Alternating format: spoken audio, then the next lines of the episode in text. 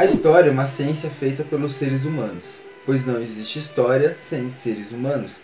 A história estuda o desenvolvimento dos seres humanos desde o princípio da humanidade. Com o objetivo de facilitar o estudo do século XIX, historiadores europeus dividiram a longa trajetória da humanidade em cinco períodos.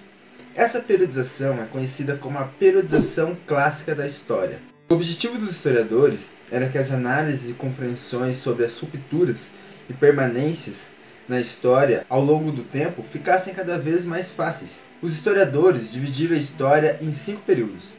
O primeiro é o período da pré-história.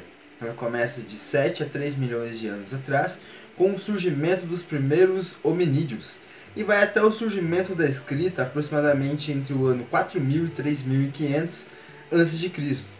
Essa questão é polêmica entre os historiadores. Falei disso em um outro vídeo aqui do canal sobre a pré-história. Deixarei o link na descrição para quem quiser conferir. A pré-história corresponde a 99% de todo o tempo de vida da nossa espécie. Ela é dividida em três partes: período paleolítico, período neolítico e a idade dos metais, que seria um período de transição entre a pré-história e a antiguidade. A antiguidade ela começa no ano 4000 a.C. e vai até o ano 476 depois de Cristo. Nesse período, a nossa espécie, após um longo período de transição que ocorreu para a história, deixou de ser nômade e começou a se sedentarizar.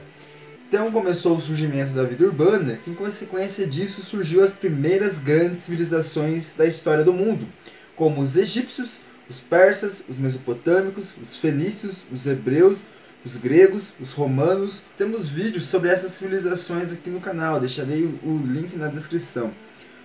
O surgimento e desenvolvimento do comércio e da cultura e das artes também ocorreram num período da antiguidade. Esse período também é marcado pelo escravismo e pelos governos teocratas.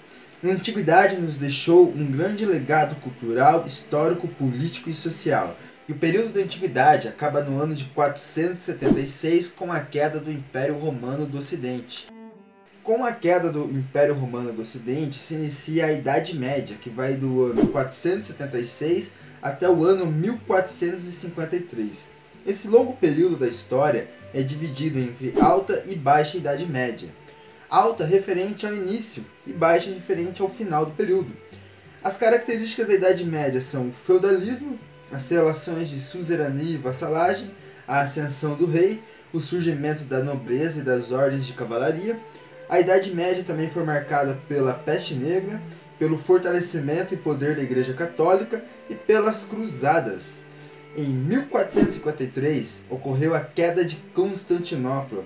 A capital do Império Bizantino foi tomada pelos turcos otomanos. Esse evento foi o divisor de águas entre a Idade Média e a Idade Moderna.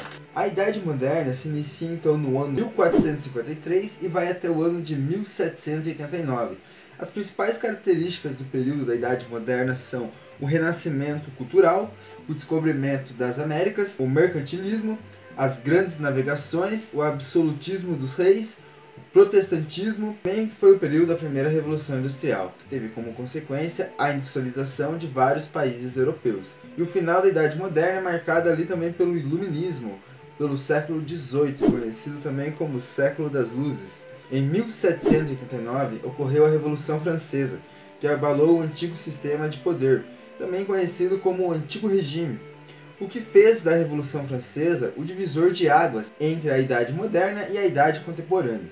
A Idade Contemporânea começou em 1789 e vem até os dias atuais. A Idade Contemporânea tem até então como principais características a consolidação do capitalismo como modo de produção, o crescimento da burguesia, o advento dos governos liberais, republicanos e democratas pelo mundo, disputas territoriais imperialistas, duas grandes guerras mundiais e o desenvolvimento tecnológico que ocorre até os dias atuais. Então se você gostou, deixa o seu like, se inscreve no canal, ativa o sininho da notificação para ser notificado sempre que lançarmos um vídeo novo.